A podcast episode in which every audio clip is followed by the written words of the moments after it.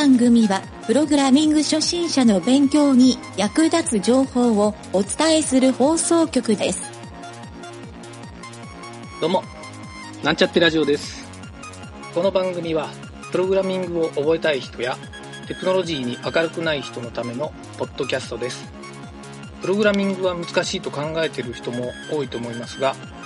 実は意外と簡単で面白いということが分かってもらえたら幸いです。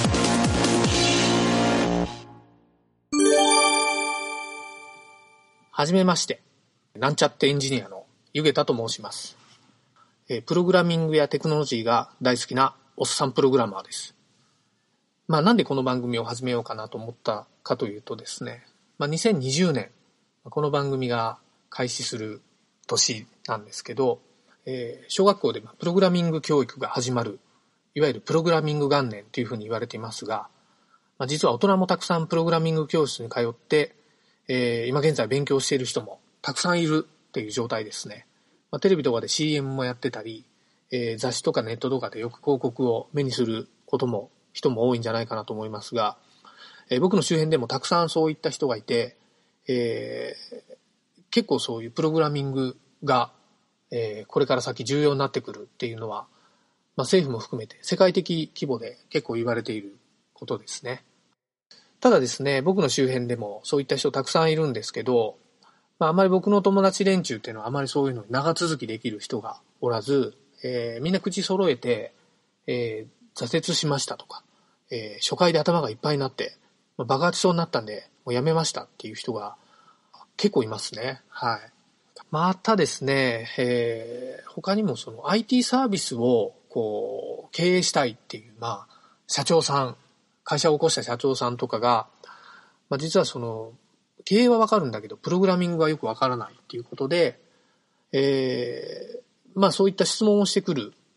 場所ですね。まあ異業種交流会とかそういった、えっ、とセミナーとか、なんかミーティングの場みたいなところで初めて出会った社長さんとかで、そういう話をして、えーまあ質問とかそういうのをしてくる方もいろいろいらっしゃってですね、まあ皆さん口を揃えて、まあプログラミングって難しい、まあ技術がわからない、えーまあ自分はそういうのをできる気がしないみたいなことを言われていてですね、まあ僕が考えた感じだと、まあ僕ももともとプログラマーではないんですが、えープログラミングってこう、できる人からすると、まあ簡単なんですが、できない人からすると結構魔法言語みたいな認識になっている感じがします。っていうか実際そう言ってる人を聞いたことがあるので、えーそうなんだなというふうに思ったんですが、まあ、最近ではね、そういうこうプログラミング言語とかも、まあ、ネットで調べたらいろんな情報出てきて、まあ、無料である程度の勉強、まあ、かなり深い勉強もやろうと思えばできるですね。無料でできることも、えーそういったサイトとか、まあ、YouTube とか使って配信してる人もいますけど、えーそういう場も増えてきてですね、えーこのポッドキャストではそういったプログラミング学習のなんかお役に立てるような情報とかがお伝えできるといいかなと。まあ、学校の紹介をとかをするんではなくて、えー実際になんかこう、プログラミングの勉強をしている人とかが、えー陥りやすいような、えーまあ、なんか疑問点とか、えー皆さんなんか引っかかるがちな内容とかを、いろんなこうサンプルとかを出して紹介していければなと考えています。ちょっと僕の個人的な紹介をするとですね、まあ僕はあの、プログラミングの勉強を人から教わったという経験はなくて、えー基本的にはまあ独学でやったっていう経営の人なんですけど、あの、まあ僕の世代にはそういった人が多いんじゃないですかね。まあ雑誌であの、ベーシックマガジン買いながら、えーもう手持ちの MSX にベーシック打ち込みながら、あの、プログラミングのアルゴリズムを覚えましたっていう人、まあ、そこからこう、ね、なんとなくこう、機械語とか、えー、なんか進数言語を覚えていって、えー、その後 C を覚えてみたいな流れが多いのかなと。はい。僕は個人的にはあのウェブから実はその後入って、えー、ウェブで、ウェブサーバーとか、まあ、趣味ウェブサーバーだったりした時期もあるんですけど、えーそういったのをですね、あのー経験して、実はいろんな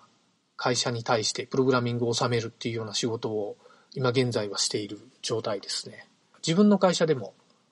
そういったサービスを作ってですね、今世の中のなんか役に立つツールを作れたらいいかなと思って、えー、自己制作しているところもありますね。はい。まあ、ほとんど趣味レベルですけど。ちょっと我流系のに知識も多いんですが、なので自分ではこうなんちゃってエンジニアっていうふうに自分で言っています。はい。まあ、どんなにこう、なんか素晴らしいプログラムを作っても、僕はあの、あの、基礎を勉強していないっていうところから、なんちゃってエンジニアというふうに自分のことを言っております。なので、このラジオは、なんちゃってラジオっていう番組名なんですね。はい。ここから来ております。まあ、でもそんな僕でもですね、えー、結構この前職で小さい会社で僕一人しかいない開発部門っていう会社だったんですけど、全体でも15、6人ぐらいだったかな。えー、派遣さん合わせてもそんぐらいの人数の、よくあるベンチャー企業だったんですが、えー、まあ、何年かしてですね、えっ、ー、と、上場するまでに大きくなったっていう経験があってですね、まあ、そこで、こう、ついたいろんな知識ですね。はい。僕が一番そこで、そうですね、勉強になったというか、あの、まあ、会社が大きくなる過程で、僕がいろいろ学習できたのは、えー、いろんな人にこうプログラミングを教える、エンジニアリングを教える、その会社のエンジニアを育成するっていう立場にもあったんですが、そういった、えー、ことをですね、あの、後半はずっとやっていたので、えー、まあ人に教えると面白いなってその時改めて思ったんですけど、あの、まあそれで結構喜んでる若者が結構その会社にはいっぱいいてですね、あの、まあ教えるのも学ぶのも、まあ素晴らしいことじゃないかなというふうに感じましたね。はい。まあ改めてですね、そういったこうプログラミングっていうあのものですね、今、こう学問であったり、なんでしょうね。その、まあ、アルゴリズムとか知識とか、なんか、言語みたいな、いろんな立ち位置あるんですけど、そういうプログラムっていうものが、わからない人が、まあ、思っているほど、こう、難しくなくて、えー、まあ、もっと簡単で、えー、僕みたいな、こう、なんちゃってな人でも、こ、ここまでできるんだよっていうのを、お伝えしていければいいかなと考えています。そんな感じで、なんちゃってラジオ、始まるよ。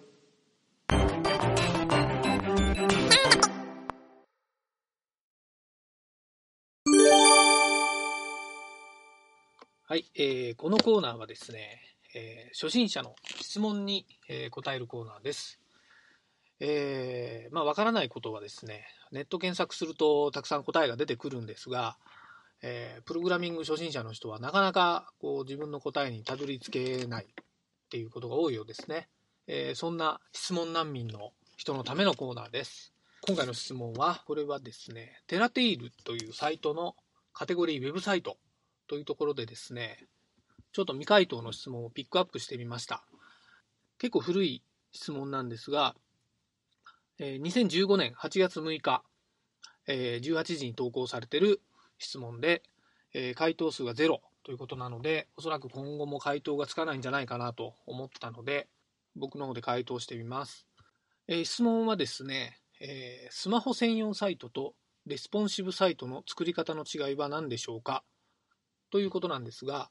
えー、ちょっと詳細の質問を読むと、えー、下記のサイトを参考にしましたが、それくらいしか見当たりませんでした。 All About のサイト URL が書いてるんですが、スマホ専用サイトはメディアクエリーを使わない、えー、ただ、えー、ワイズをすべてパーセントにするだけのリキッドレイアウトである、カッコ使ってもいいが、カッコ閉じる。フルイドイメージは両方使う。正規化しないといけない。他は全く同じ。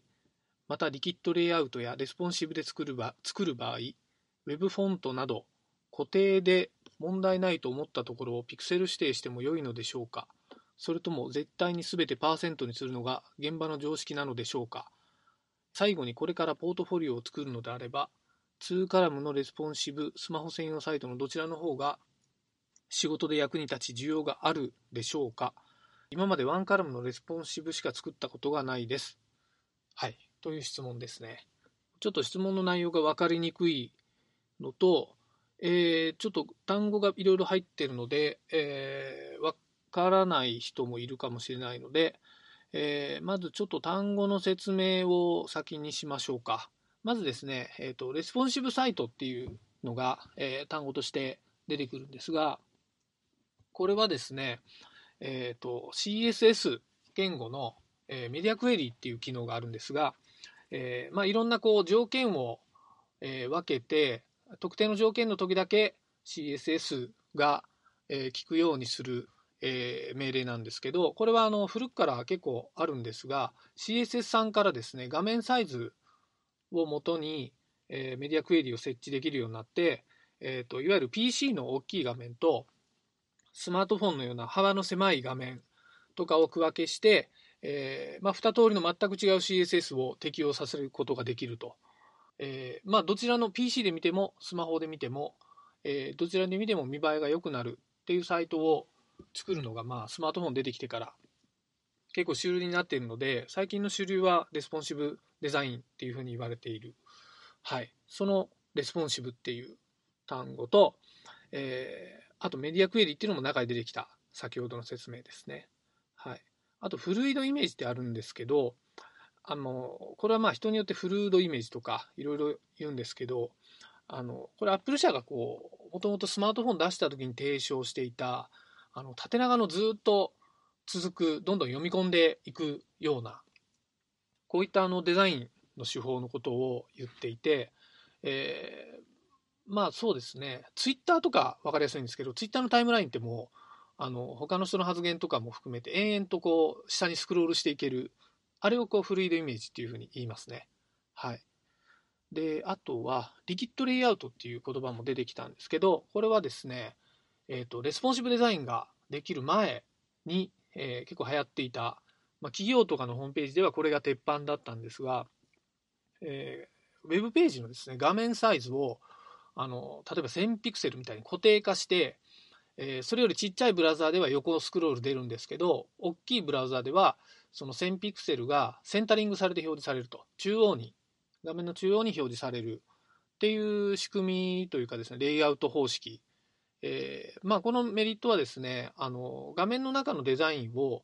あの、まあ、アイコンを置いたりとか、あの装飾デザインとかするときに、えー一定のサイズで構築できるので、まあ、画面の崩れがなくなるっていうメリットがあったようですね。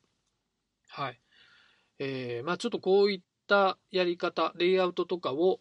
えーどういう、うん作り方の違いは何に何でしょうかというのが、この質問内容になるかと思います。はい。えーと、あと別の質問もあって、ポートフォリオを作るのであれば、えーどういう方法がいいですかっていうのも入っているので、えーこちらにですね、基本的に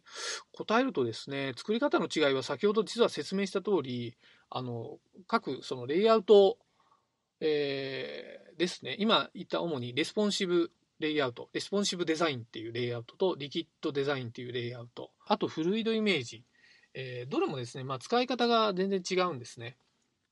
はい。でリキッドレイアウトは実はレスポンシブデザインと,、えーとセットで使うこともできるので、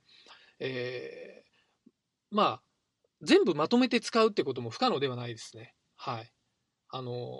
いわゆるスマートフォンタイプになるとフルイドイメージになって、えー PC 画面になるとリキッドレイアウトになって、えーそれをレスポンシブっていう手法、メディアクエリーの手法で使うと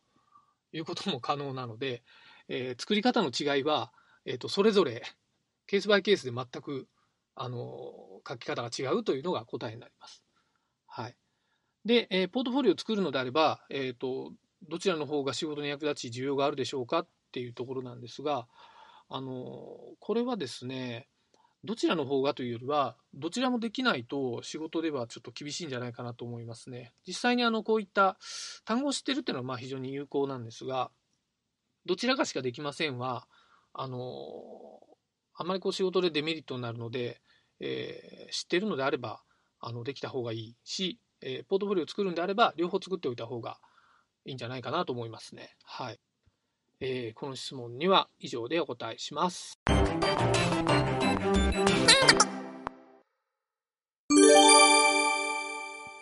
さあ、次のコーナーはですね、えートライアルのコーナーということで、えー僕の友人のですね、南條くんに参加してもらいまして、えー彼はですね、もともと SE というプログラマーなんですが、えーウェブのプログラムが、えーよくわからないということで、えー将来的にちょっとそちらを覚えていきたいということで、えーこのラジオに参加してもらえるという流れでですね、えー、ちょっと彼のウェブエンジニアとしての勉強をですね、ちょっと追っていくというのを、えー、毎回やっていこうかなと思っております。はい。えー、それでは、ちょっとその内容をですね、聞いていただきます。えっ、ー、とね、今回ウォッチするターゲットは、僕の、えー、同級生の南條くんです。えー、南條くん、自己紹介お願いします。はい。南條と申します。えー、ゆげたくんとは同級生です。えー、もともと機関系エンジニアをしていて、えー、プログラムは経験していますが、えー、ウェブ系はちょっと苦手というところがあります。以上です。はい。えー、ではですね、ちょっとこのコーナーはですね、今回初めて開始するということで、えー、まずですね、えっ、ー、と、南條君に何をやるか、ちょっと目標を聞かせてもらいたいなと思います。はい。えっ、ー、と、私、ウェブ系が苦手なんですけれども、えー、少しは、えっ、ー、と、前職で、えー、Windows 系の機関系の製造業の、えー、プログラム、えー、通してました。で、その中で、ウェブ系がどうしても苦手っていうのがずっとありまして、今回その、ウェブ系の、えー、システムを作りたいなということで、えー、まずはちょっと日報のソフトをウェブ系で作りたいなと考えてます。あ、日報のソフト。はい、日報というのは、まあ、業務で。仕事で使う。仕事終わった時に。はいはいはい。日々の日、日々の日記っていうのを、まあ、仕事版みたいな感じ。なるほど。これは実際に、実際にじゃあ仕事で使えるっていうツールになるわけですかね。ツールに。できたらそこの入れていったデータを取り出して、後でこう見返したりとか分析できたりっていうふうに形でこう展開できたらいいなっていうのを、後々なるほど、なるほど。はいはい。なるほど。よくなんかあの、なんだろうな、 Chatworkとか使って、 Slackとかを使って、はい、えっ、ー、と、そういう日誌というか、あの、そういう日報を書いてるっていう話はよく聞くんだけど、それをなんかシステム化して、まあ、後々 AI とかで解析したいなみたいな感じかな。そうですね。一応、 Slackも今のところでは使ってはいるんですけども、うんうん、えっ、ー、と、まあ、なんていうのかな。自分宛てにこうメッセージを送って、言うたらまあ、はいはいはい、あの、仕事場の PC から家の PC でこうメッセージを送って、まあ、状況をするっていう、そういう仕組みでしか使ってないので、まあ、もっとこう、データをこう活かせれるような仕組みを作りたいなっていうふうには考えてます。なるほど。なるほど。まあ、 Slackに、まあ、そうか。 Slackに入れたデータよりは、データベースに溜め込んで、いろいろいじくりますと。うん、なるほど。いいね、今こう、体系的にどのデータを入れるっていうのは決めずにも、だらだらっとこう、日記形式で書いてるような感じなああ、なるほど、なるほど。あ、確かにそれをちょっと絡む切ってあげるだけでも、例えばその日付だけ切れてれば、その日の取り出すとか、ああ、なるほど。それは有意義ですね。はいはいはい。なるほどね。じゃあ実際に、えっ、ー、と、これを作るときに、えっ、ー、と、今現状で、いろいろプログラミングの知識があるけど、こういうウェブ系が苦手っていうのは、まあ、なんとなく僕の周りに、他の友達にも多いんですが、はい、えと、これを、えー、なんか組み上げるというか、作り込んでいくっていう、はい、なんかか課題点というか、なんかそういうのあるかな？えと、課題。まずは、えー、まあ、まあ、環境を作っていくっていうところと、環境構築。はい、うん。っていうところと、今までこう、はい、使っていた Windows 系の機関システムっていうのとはまた別、全然違う。言うたらプログラミングの言語も違うし、そういうこう、はいはいはい、なんていうかな、いろいろな法則とか、仕組みとか、っていうところが全然違うので、なるほど。そういうところをちょっとまあ、学んでいきたいなというふうに考えてます。なるほどね。はいはい。ちなみに、あの、南條は、